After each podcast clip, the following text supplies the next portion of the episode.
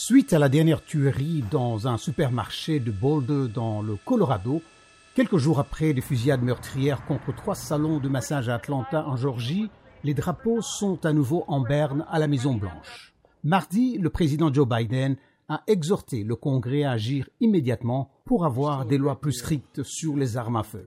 Nous pouvons à nouveau interdire les fusils d'assaut et les chargeurs à grande capacité dans ce pays.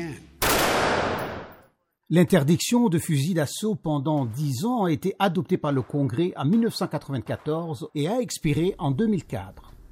Elle n'a jamais été renouvelée en raison de la forte opposition républicaine. Une division sous la question persiste comme en témoigne une audience du Sénat mardi sous le contrôle des armes à feu.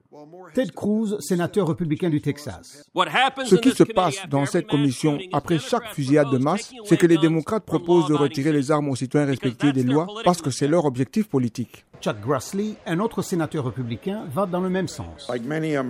Comme beaucoup d'Américains, j'ai chéri mon droit de porter des armes. Dans le dialogue sur le contrôle des armes à feu, nous considérons rarement combien d'Américains sont unis dans la défense et la jouissance de ce droit. Joe Biden a également exhorté le Sénat à adopter des projets de loi visant à élargir la vérification des antécédents des propriétaires d'armes à feu, que les démocrates ont récemment adopté à la Chambre des représentants. Richard Blumenthal, sénateur démocrate du Connecticut.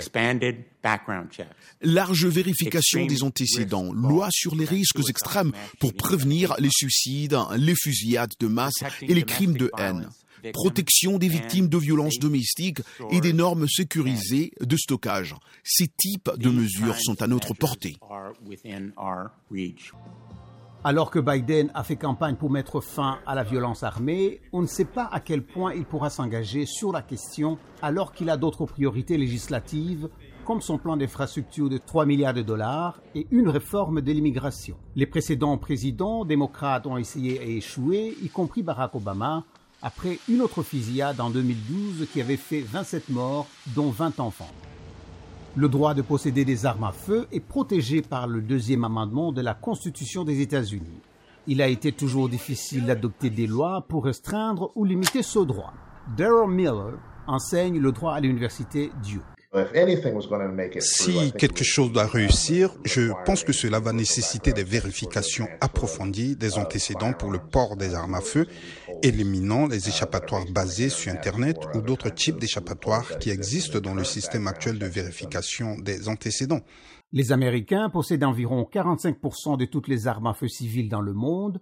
Aux États-Unis, il y a plus d'armes à feu que d'habitants, environ 120 armes pour 100 habitants.